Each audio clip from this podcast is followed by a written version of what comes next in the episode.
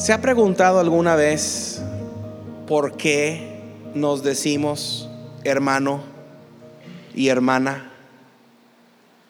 ¿Por qué nos hablamos de esta manera? Es porque Dios es nuestro Padre y nosotros somos sus hijos. Ahora, esta noche les voy a dar una enseñanza sobre la iglesia. Ya tengo varias semanas enseñando acerca de esto.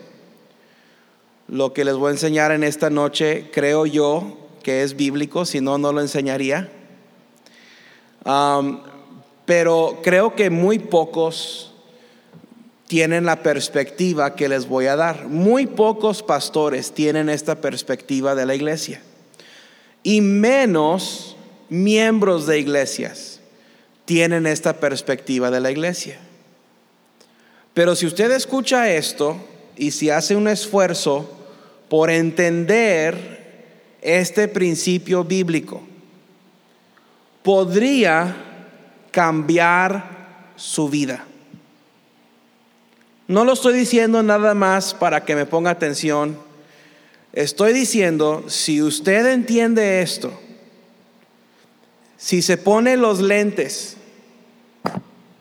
de este principio bíblico y ve la iglesia a través de esta perspectiva, esto podría cambiar la manera en que usted percibe a su iglesia.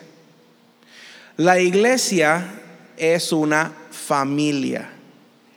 Somos una familia. Ahora, ¿qué tiene que ver Job con la iglesia? Bueno, Job vivió antes de los días de los patriarcas, antes de Abraham, antes de Jacob, antes de Isaac, vivió Job. De hecho, Job Ah, aparte de los primeros capítulos de Génesis, probablemente eh, está entre el contenido bíblico más antiguo. No se escribió, no es el más antiguo que se escribió, pero cronológicamente probablemente fue la creación y luego Posiblemente antes del diluvio fue, Job, posiblemente un poco después del diluvio, yo creo que fue um, un poco antes del diluvio. Job precede todo lo que conocemos um, de um, la iglesia y del pacto de Dios con Abraham. Pero Job es un ejemplo de la familia del Antiguo Testamento. O la familia de Job es el ejemplo perfecto de una familia del Antiguo Testamento. Eran una familia creyente. Job creía en Dios. Ellos hacían sacrificios. Job ofrecía holocausto. Los sacrificios que Job ofrecía eran en esperanza del Cordero de Dios venidero. Los que vivían en el tiempo del Antiguo Testamento, ellos eran salvos esperando la venida del Señor Jesucristo. Y ahora en el Nuevo Testamento nosotros somos salvos recordando la venida del Señor Jesucristo. Los que vivieron antes de la venida de Cristo, fueron salvos por la gracia, por medio de la fe, creyendo en la venida de Cristo, así como nosotros hoy somos salvos por gracia, por medio de la fe, recordando la venida del Señor Jesucristo. Ellos nos recuerdan de los cultos de la iglesia. Dice aquí la palabra de Dios que ellos se reunían, cada hermano, cada hijo tenía su día, tenía la ocasión, tenía su turno en que le tocaba reunirse toda la familia en su casa.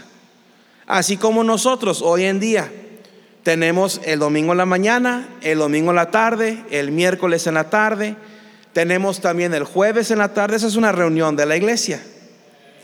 Tenemos el sábado la reunión de jóvenes, esa es una reunión de la iglesia. Y ellos representan esto. Y como familia en el Antiguo Testamento, ellos son un tipo de la familia del Nuevo Testamento. ¿Cuál es la familia del Nuevo Testamento? La familia del Nuevo Testamento es la iglesia.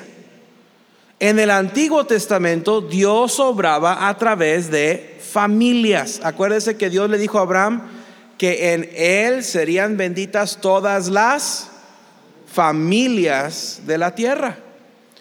Dios obraba a través de familias. Hoy Dios obra a través de la iglesia. En el Antiguo Testamento Dios obraba a través de familias. En el Nuevo Testamento Dios obra a través de la iglesia. El Padre en el Antiguo Testamento, el Padre, el que tenía la primogenitura, actuaba como el sacerdote del hogar. por eso era tan importante la primogenitura. Cuando Jacob le quitó la primogenitura a Esaú, y algunos dicen, bueno, se la compró, otros dicen, se la robó. Y yo creo que lo adquirió mediante métodos deshonestos, porque tuvo que engañar a su padre para que se lo diera. Yo creo que um, Isaac no le hubiera dado la, primogenitura, la primogenitura a Jacob, un muchacho este, afeminado lampiño. Pero el primogénito era, él actuaba como el sacerdote. Ahora, la típica familia en esos años no era como lo que nosotros consideramos hoy como una familia. A ver, hermano Mariano, hermana Juana, pónganse de pie. Kevin, ponte de pie. Por ahí está Leo, por ahí está Yareli, por ahí está Sarita. Pero esto es cuando hablamos de familia pensamos en esto, ¿verdad? Mamá, papá y eh, dos o tres hijos, ¿verdad? Gracias, pueden sentarse, hermanos. No, en, la, en, en los días de Job y en los días antes de los patriarcas y aún en los días de los patriarcas y en los días del Antiguo Testamento la familia era muy distinta. La familia no era solamente mamá, papá e hijos, era el tatara, tatara, tatara, tatara, abuelito y el bisabuelo y todos los tíos y las tías y los primos y las primas, eran todos. Eso era considerado como una familia. Ahora piense por unos momentos cómo habrá sido la familia de Job. Job, aquí la Biblia nos dice que tenía 10 hijos, 7 hijos, 3 hijas. Vamos a, a jugar un poquito con esto. No creo que está mal. Vamos a dar un ejemplo de una familia típica en los días del Antiguo Testamento. Tenemos al padre, al primogénito, eso es generación cero, ¿ok? Ahí empieza todo. Ahora, 10 hijos eran pocos. En esos, en esos entonces la gente no vivía a los 70 años de edad como ahora. Y el tiempo de reproducción, eh, de hacer familia, no eran, ¿verdad? 10 años, 12 años como lo es ahora. En esos entonces vivía la gente hasta los 600, 700 años. Algunos vivieron 800. Matusalén vivió 900, más de 900 años. entonces, imagínese cuántos hijos uno puede tener viviendo tanto tiempo. Ahora, Job se nos dice que tuvo 10, murieron esos 10, pero acuérdese que al final tuvo 10 hijos más. Vamos a suponer que una familia tuviera 10 hijos, que se me hacen pocos en esos entonces. Esos 10 hijos son generación 1. Imagínense que esos 10 hijos tuvieran 10 hijos. Ahora, ¿cuántos son entre hijos y nietos? ¿10 por 10? ¿Eh? 100. Imagínense que esos 100 hijos tuvieran 10 hijos cada uno. ¿Cuántos son? ¿Ah? Mil, son mil hermanos, mil. Buenas tardes. Dice, me, da, da algo de pena. Ok, supongamos que esos mil tuvieron diez hijos. ¿Cuántos son? Diez mil. Ya estamos en la cuarta generación. En la quinta generación, si esos diez mil hijos tuvieron mil hijos, son cien mil. Llegando a la quinta generación. Cien mil hijos sin contar todas las nueras, sin contar las niñas.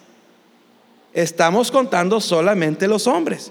Pero si sumas generación cero, que es uno, y generación uno, que son diez, y generación dos, que son cien, y generación tres, que son mil, y generación cuatro, que son diez mil, y generación cinco, que son ah, cien mil, tienes 111 mil 111 hombres. Más aparte las abuelas y las bisabuelas y las tatarabuelas y todas las elas que faltan. Ahora estás hablando, estás hablando de una familia con más personas de las que viven en Allende, Nuevo León. Casi, casi le estás llegando a Montemorelos. Es una familia enorme. Pero en los días de Job era normal, era común. Por eso no debería de sorprendernos cuando Dios le dijo a Abraham, Abraham, te voy a dar una familia que nadie va a poder contar. Y a, y a Abraham, su herencia, su línea de Abraham, la línea que fue bendecida por Dios, si no contamos a Ismael, nomás tuvo un hijo, porque la Biblia dice, dice que Isaac era su hijo, su único. Entonces, no es fuera de lo común encontrar una familia de más de 100 mil personas. Ahora, ¿cuánto duraba una generación? Una generación bíblica son 35 años. 35 años por cinco generaciones solamente son 175 años. Eso en esos días no era nada, porque vivían los hombres hasta los 600, 700, 800 años. Entonces, uno que se moría a los 100 años, lo lloraban como si fuera un niño.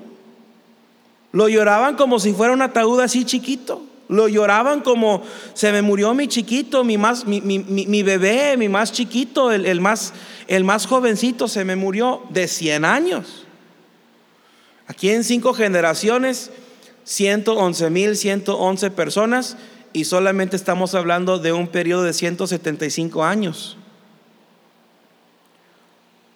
Entonces una familia en la Biblia no era solamente mamá y papá y dos hijos eran miles de personas.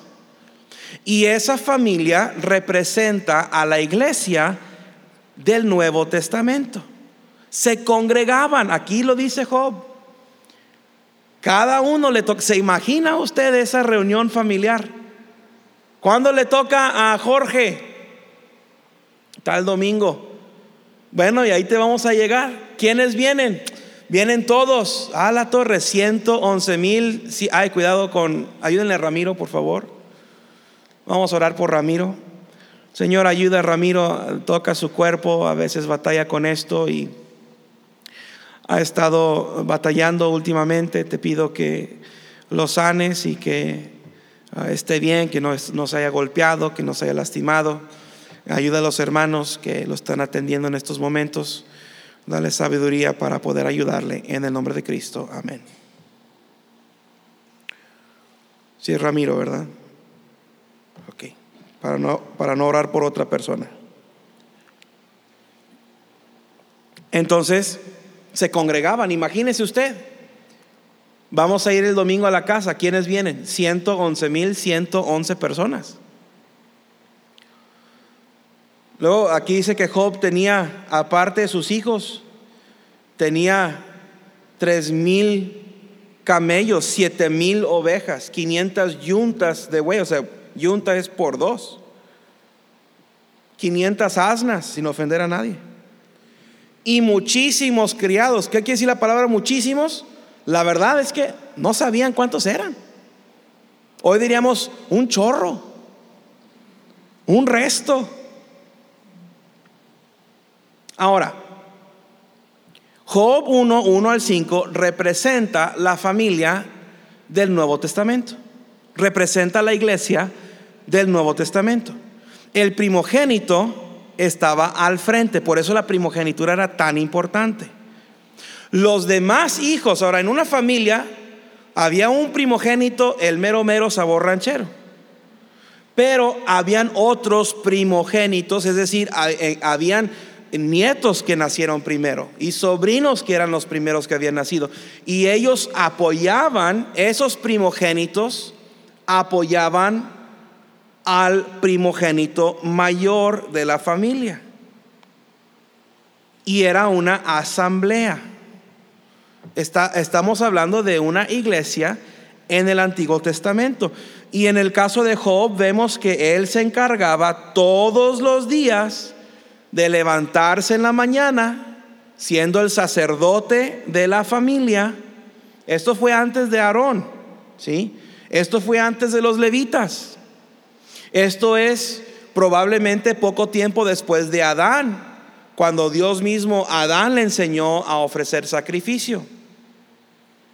Y ahora ah, Job se levanta cada mañana, ofrece sacrificios conforme al número de todos sus hijos. ¿Y lo hace para qué? Por si alguno de ellos habría pecado, por si alguno de ellos había ah, ah, blasfemado, para perdón de pecados.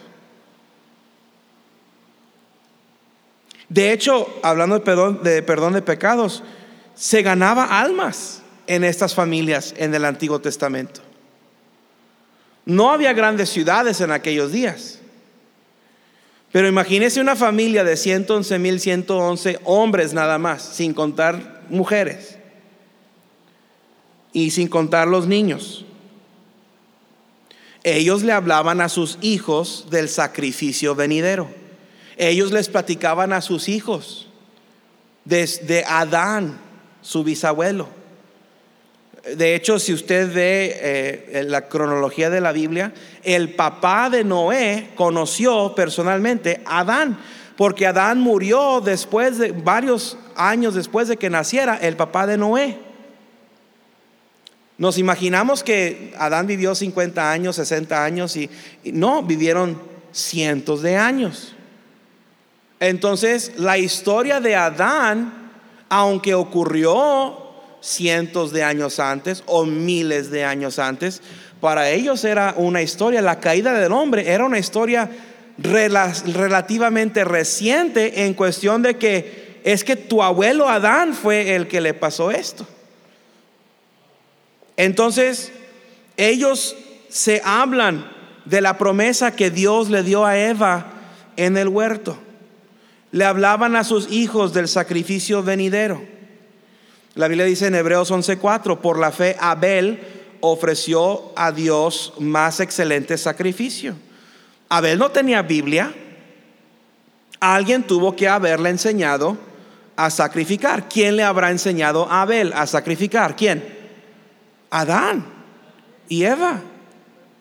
Dios le dijo a los padres um, y los padres le decían a los hijos, ellos tenían la responsabilidad y aún en esos días, al hablarles a sus hijos, como hoy en día cuando ganamos almas, hay gente que cree y hay gente que no cree. Hay gente que obedece y hay gente que no obedece.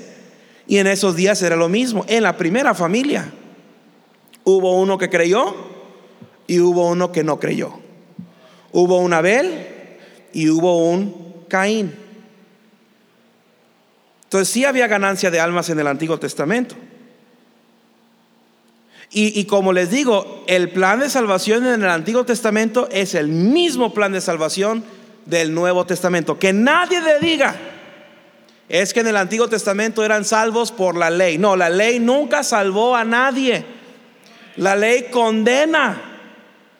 En el Antiguo Testamento fueron salvos creyendo en el Mesías venidero. En el Nuevo Testamento somos salvos creyendo en el Mesías que vino. Pero es el mismo plan de salvación. Mismo plan de salvación. Y en el, en el, Antiguo Testamento los padres eran responsables por ganar almas. Y en el Nuevo Testamento nosotros somos responsables por ganar almas. Ahora les dije que, Jacob, que, que Job, perdón, y su familia son un ejemplo de la familia perfecta en el Antiguo Testamento. Les dije que eran un tipo de la iglesia del Nuevo Testamento. Les dije más o menos cuánta gente puede haber en una familia del Antiguo Testamento. Les dije que el primogénito iba al frente, él era el sacerdote de la familia. Y les dije que en el Antiguo Testamento se ganaba almas. Ahora les voy a decir esto. Toda la vida de estas personas giraban alrededor de su familia. Todo.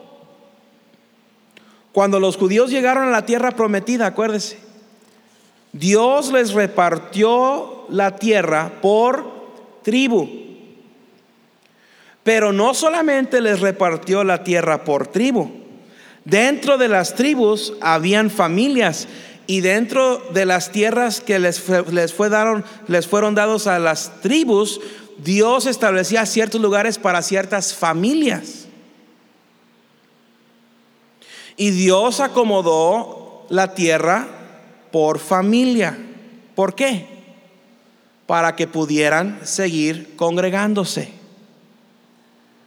Dios el plan de Dios es que la familia esté unida.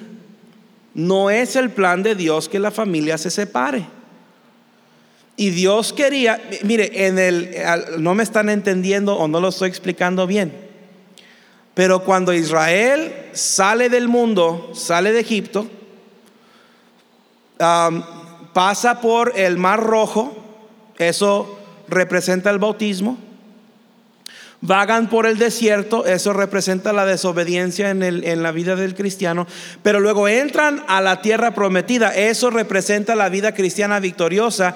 Dios reparte la tierra en doce y luego esos doce, uno para cada tribu, lo reparte para cada familia. ¿Por qué? Porque Dios quiere que cada familia en el lugar ideal, en, el, en, en la tierra prometida, que representa la vida cristiana eh, victoriosa, sigan congregándose.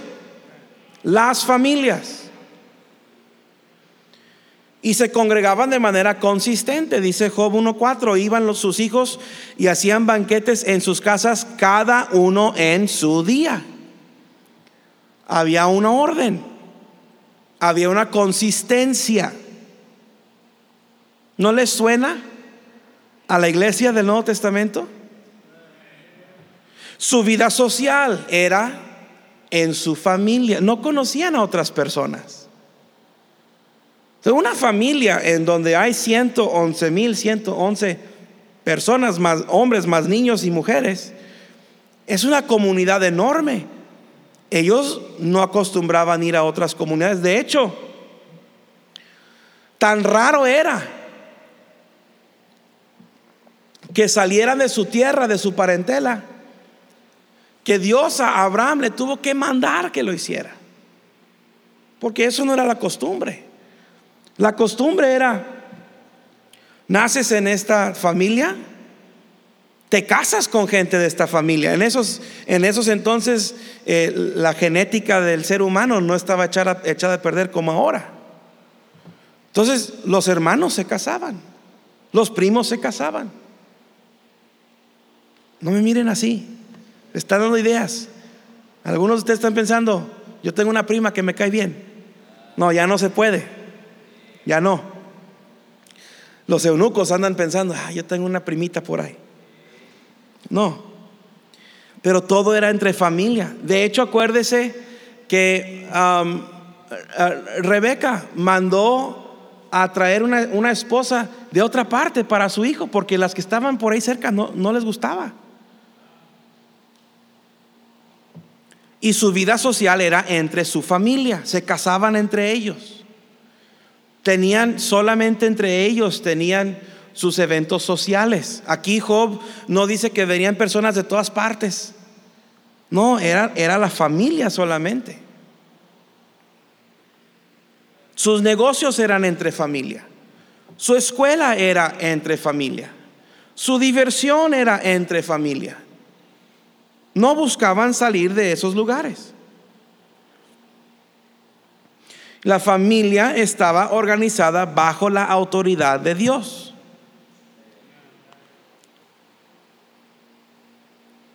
Y no, no vivían en ciudades en esos años. Las ciudades no son parte del plan de Dios, pero eran una unidad organizada, eran una comunidad de personas. Tenían sus propios gobiernos, las familias tenían sus propias costumbres, tenían sus propias maneras de manejar las cosas y nadie de afuera intervenía. Había un problema entre dos hermanos, iban con el primogénito, con el, con el papá de toda la familia y él arreglaba el asunto. Así eran las familias en ese entonces. Pero luego sucedió algo ciudades. Ciudades. La ciudad es la destrucción de la civilización.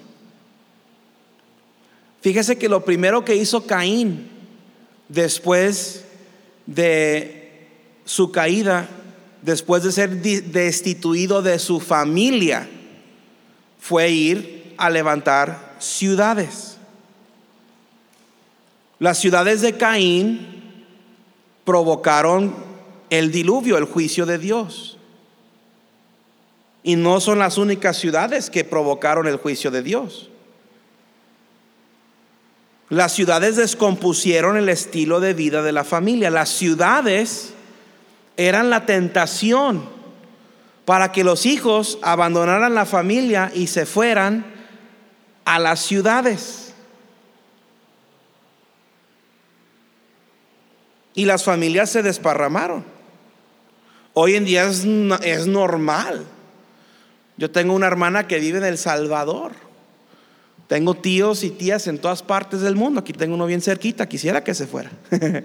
tengo, tengo, tengo familia por todas. Algunos de ustedes también tienen familias por todas partes. Eh, hoy es normal. Es normal. Yo no estoy diciendo que no, no se vayan a vivir en la ciudad, no les estoy diciendo eso. Estoy hablando del Antiguo Testamento y cómo sucedió esto. Ahora, Dios hace provisión ahora para eso, pero no les quiero decir todavía. Estoy tratando de llegar a un punto. Antes de las ciudades, la familia vivía junta, formaban sus propias comunidades. Pocas veces se nos menciona una ciudad en el Antiguo Testamento en términos positivos. Pocas veces. Pocas veces. Las ciudades de Caín, como les dije, provocaron el juicio de Dios, provocaron el diluvio. Las ciudades de Caín provocaron que Dios se arrepintiera de haber hecho al hombre. Otra ciudad la antigua Babilonia, la, Babilonia original, donde estaba la torre de Babel y Nimrod era el rey de esa ciudad. Y Dios juzgó esa ciudad por tratar de edificar una torre para llegar hasta el cielo. Es interesante esa historia. Dios pensó, de repente lo van a lograr porque se han puesto de acuerdo. Entonces Dios los confundió, confundió sus lenguas y se eh, eh, disolvió esa civilización. Quién sabe si por eso ya tampoco no hay aztecas, ni mayas, ni egipcios, ni todo eso, por sus pirámides, quién sabe qué planes tenían. Egipto era una civilización constructora de ciudades. Era una nación, era un país, pero Egipto se dedicaba a la formación de grandes ciudades con sus monumentos que tenían en esas ciudades. Egipto es un tipo del mundo y Egipto era una civilización constructora de ciudades. Tenemos las grandes ciudades del Antiguo Testamento de Sodoma y Gomorra, acuérdese. Les digo, la Biblia no habla bien de las ciudades. Porque las ciudades son a donde la familia va y se descompone. Y hoy en día la familia de la iglesia se va al mundo a descomponerse. Las ciudades son un tipo del mundo. Tenemos la gran ciudad de Roma, la más reciente. Y cómo esa ciudad conquistó al pueblo de Dios. Así como el mundo busca conquistar a la iglesia. Ahora un paréntesis en, todo esto. Si me están entendiendo, si están conmigo. Espero que les esté ayudando esto. Espero que estén, espero que lo esté explicando bien. Un paréntesis en esto. A causa de las ciudades se empezaron las sinagogas. Ahora las sinagogas no eran parte del plan divino de Dios, pero Dios permitió que se formaran sinagogas. ¿Por qué? Porque habían familias divididas, judíos divididos, separados de sus familias, y si había una ciudad donde había 10 judíos, se podía formar una sinagoga. ¿Y por qué se formaba la sinagoga? ¿Por qué iban a la sinagoga? Para acordarse cómo era el reunirse con sus familias para acordarse cómo era la congregación de la familia y para acordarse cómo era cuando el padre de la familia ofrecía holocaustos y sacrificios. Ahora, les dije que Job y su familia son la familia ideal en el Antiguo Testamento, representan la iglesia del Nuevo Testamento. El primogénito era el, el encargado de la familia. Los otros primogénitos o los otros que habían nacido primer hijo de la familia lo apoyaban a él. Se congregaban, hacían holocaustos, o, hacían, adoraban a Dios como familia. Ah, Noé lo hizo cuando descendieron del arca, él levantó un altar a Dios. Ah, Abraham lo hizo en varias ocasiones, levantó altares a Dios. Ahora lo, que, a lo que voy es esto. Que la iglesia es para el cristiano del Nuevo Testamento lo que la familia era para el creyente del Antiguo Testamento. Esta iglesia es una familia. Dios quiere que sus hijos tengan lo que tuvieron las familias patriarcales. Y desde que se descompuso la familia, Dios estableció una familia en el Nuevo Testamento para eh, para el pueblo del Nuevo Testamento. Y esa familia es la iglesia. ¿Se ha preguntado usted por qué no se mencionan iglesias fuera de ciudades en la Biblia? Hablando de ciudades. Ya no, estamos, ya no estamos hablando de familias, estamos hablando de iglesias. Hay que cambiar un poquito de velocidad. Ahora en el Nuevo Testamento ya no se mencionan iglesias en otras partes más que adentro de ciudades. No se nos habla de la iglesia del campo donde crece el trigo y ahí está el, crucero del, camino este, chueco y el camino derecho. No se nos menciona esas iglesias en la Biblia.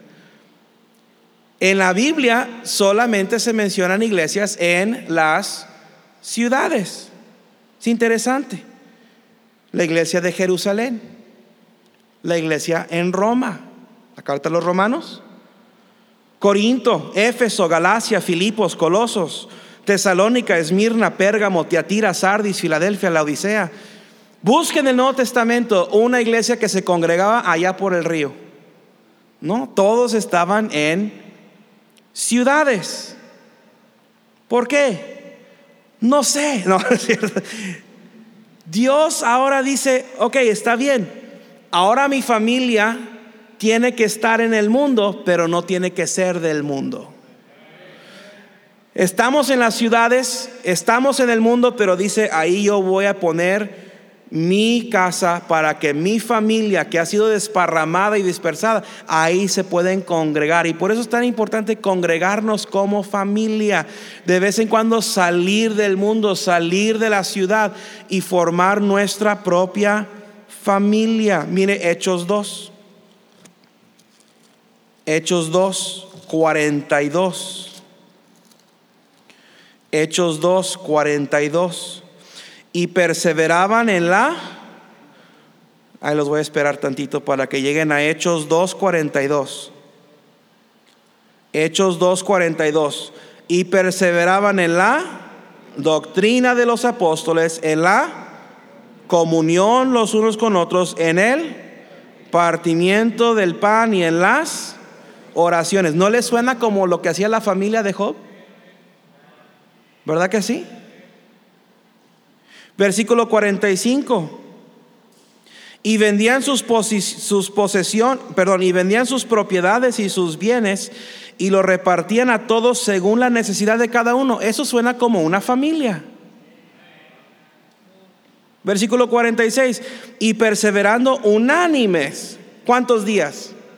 cada día en el templo y partiendo el pan en las casas. Ahora, eso no está hablando de la cena del Señor, esa no es la ordenanza de la cena del Señor, porque no se nos menciona el fruto. Cuando, cuando la Biblia habla de la cena del Señor, menciona el pan y el fruto de la vid.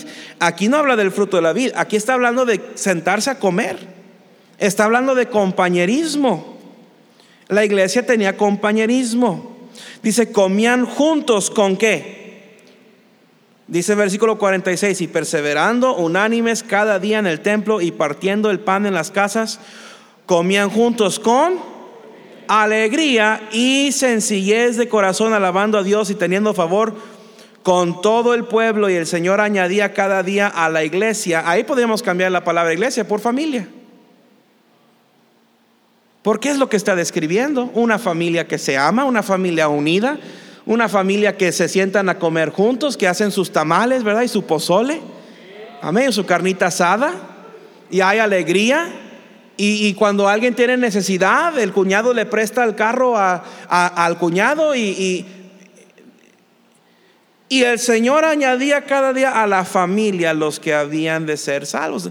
Podríamos intercambiar esa palabra. La iglesia del Nuevo Testamento toma el lugar exactamente de la familia sacerdotal del Antiguo Testamento. Ese es el diseño de Dios.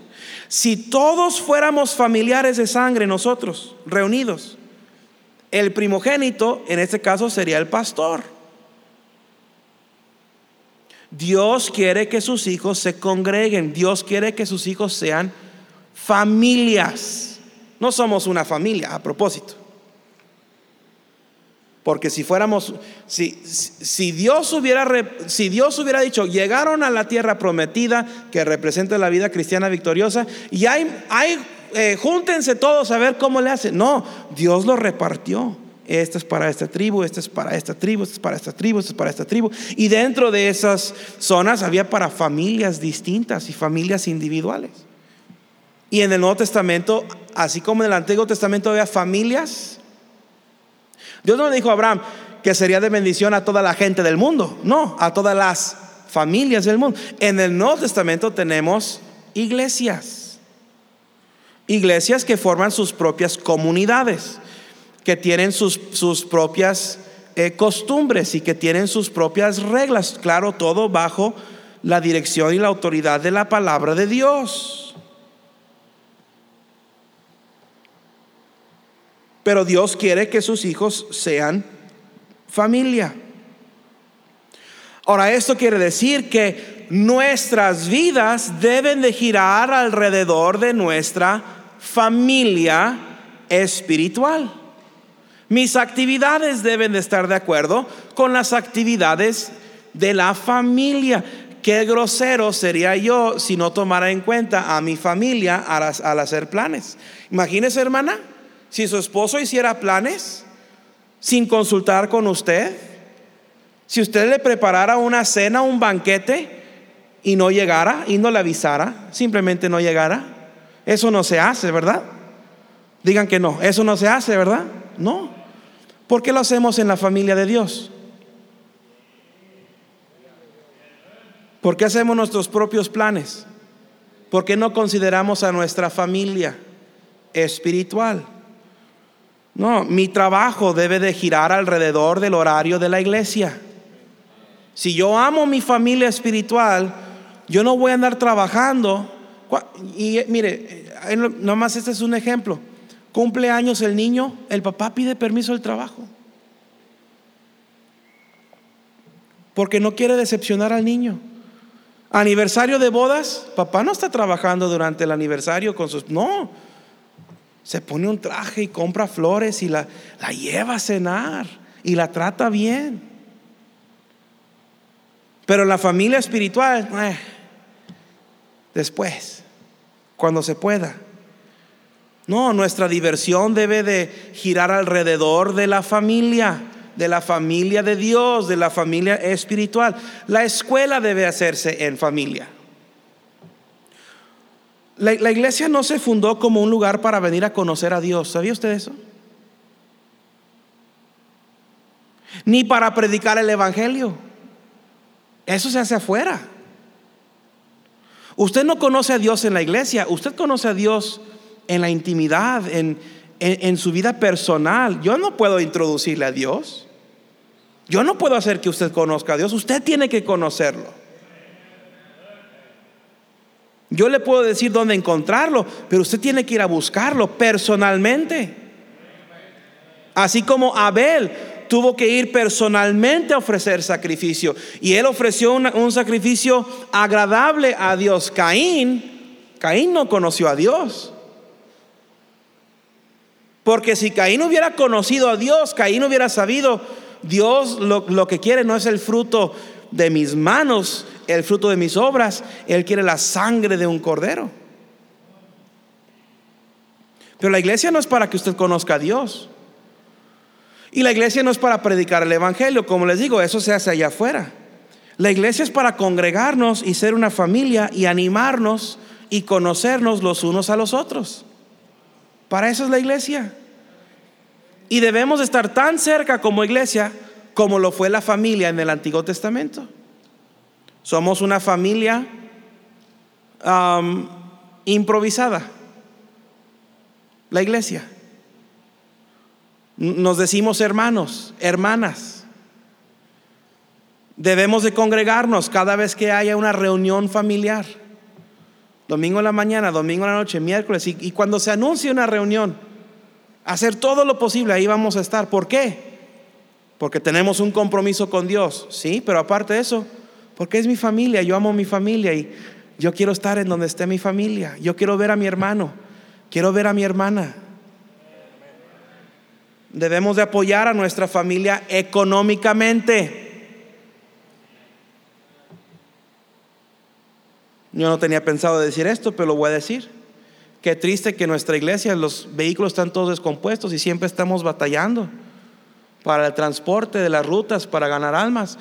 En una familia, si la familia no tiene transporte, los hijos se ponen a chambear, los hermanitos ayudan con algo para que la, la familia se pueda mover.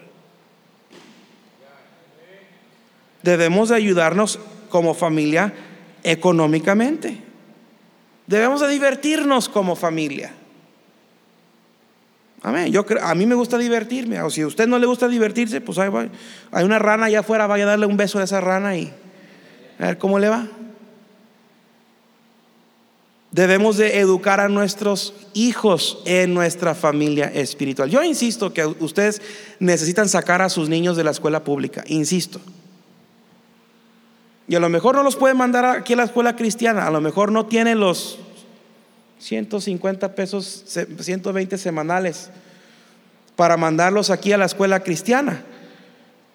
Pero usted puede enseñar a sus hijos en casa y sacarlos de esa perversidad de la escuela pública. Yo ni a mi perro mandaría una escuela pública, ni a mi perro. Ah, dicen algunos, ah, pero en la iglesia también hay gente que se echa a perder. Sí, es cierto. Lo reconozco. En la iglesia también hay sinvergüenzas. En toda familia hay cuando menos un sinvergüenza. En toda familia hay un tío que a todos les cae mal. Si usted no tiene un tío que le cae mal, yo le presto el mío. Nomás que esconda las escrituras de su casa. Pero por cada uno que se echa a perder en la iglesia, yo le puedo señalar a 100 que se echan a perder afuera de la iglesia. Sí, Caín se echó a perder. Lot se echó a perder. Pero eso no es culpa de la familia, es culpa de ellos. Entonces, ¿qué? ¿Debemos de aislarnos del mundo? Sí, sí. Hay que aislarnos del mundo, sí. No somos de este mundo. ¿Por qué un cristiano quisiera formar parte del sistema mundano? Formar parte del gobierno de Satanás. ¿Por qué algún miembro de la familia quisiera abandonar la familia, irse a vivir a una ciudad y nunca regresar a la familia. Wow. Mire lo que dice Jesús de la familia en Mateo 10.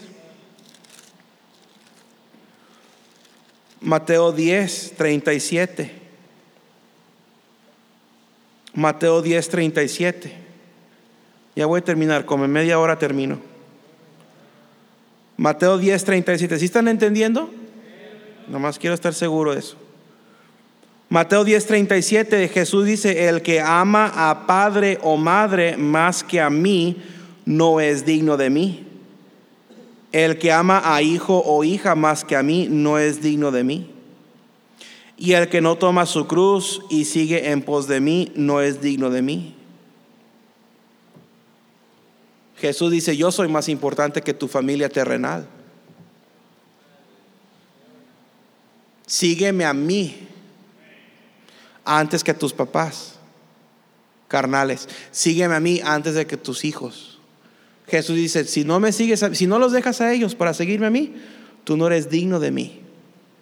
¿Quién es Cristo? Él es la cabeza de la iglesia, es el esposo es el Cordero, nosotros somos la esposa del Cordero. Está diciendo, tú no eres digno de ser parte de la familia.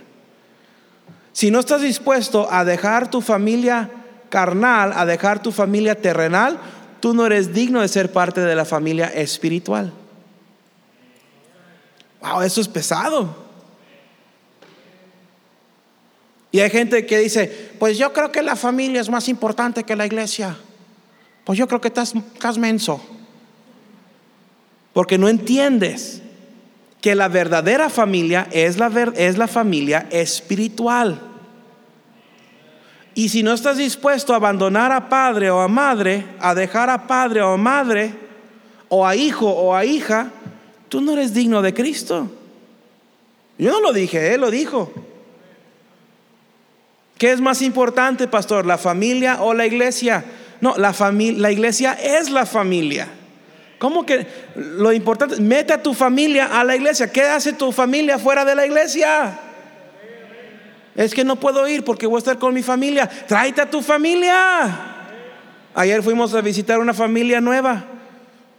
No, eh, están viniendo domingo en la mañana. No faltan los domingos en la mañana. No faltan y no tienen desde febrero. No faltan y no faltan, no faltan. Están creciendo. Pronto los vamos a ver el domingo en la noche, miércoles en la noche. Pero ayer dijeron, les digo, a veces me llenan una banca. Dice, sí, es que llega familia. Y les decimos, nosotros vamos a la iglesia. ¿Se pueden quedar en la casa o se pueden ir con nosotros a la iglesia? Y se los traen. Eso es bueno. ¿Qué es más importante, la familia o la iglesia? Lo importante es que metas a tu familia a la iglesia. Esto no es todo lo que dice Jesús de la familia. Mira Mateo 19. 29. Mateo 19, 29.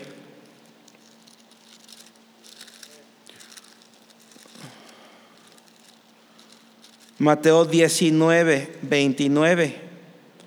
Y cualquiera que haya dejado casa, o hermanos, o hermanas, o padre, o madre, o mujer, o hijos, o tierras, por mi nombre, dice, recibirá cien veces más y heredará la vida eterna. ¿Qué dice Jesús primero? Si tú no dejas padre, madre, hijo, hija, por mí no eres digno de mí. Pero si tú dejas no solamente padre y madre, hijo, hija, casas, terrenos, tierras, mujer, ya está hablando de dejar a tu esposa. No te creas, Jenny, no, no, no te preocupes por eso. Dice que heredaremos cuántas veces más? Cien veces más. Wow.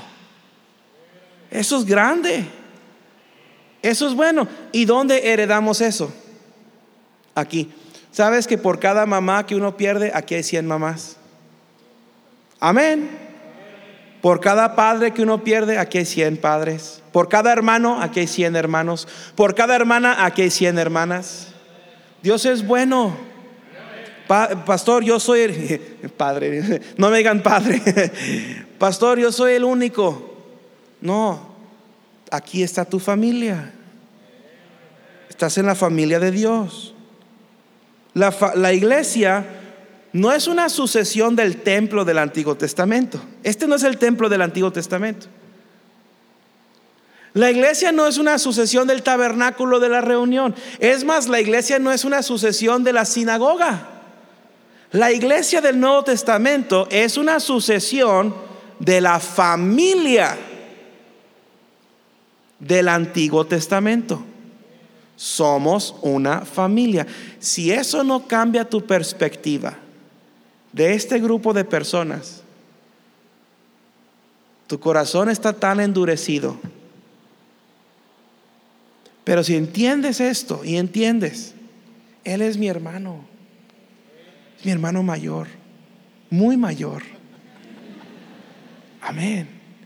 Él es mi hermano. Ella es mi hermana, mi hermanita. Joel es el tío raro. Eh, hermano, ¿no, cambia eso un poco su perspectiva? Digo, voltee, voltee y mire a su alrededor. a la torre. Mira a su alrededor y, y entienda que somos una familia. ¿Cómo debe ser el hogar? el hogar es un lugar de gozo. Cuando venimos a la iglesia, a la familia de Dios, debemos estarnos gozando.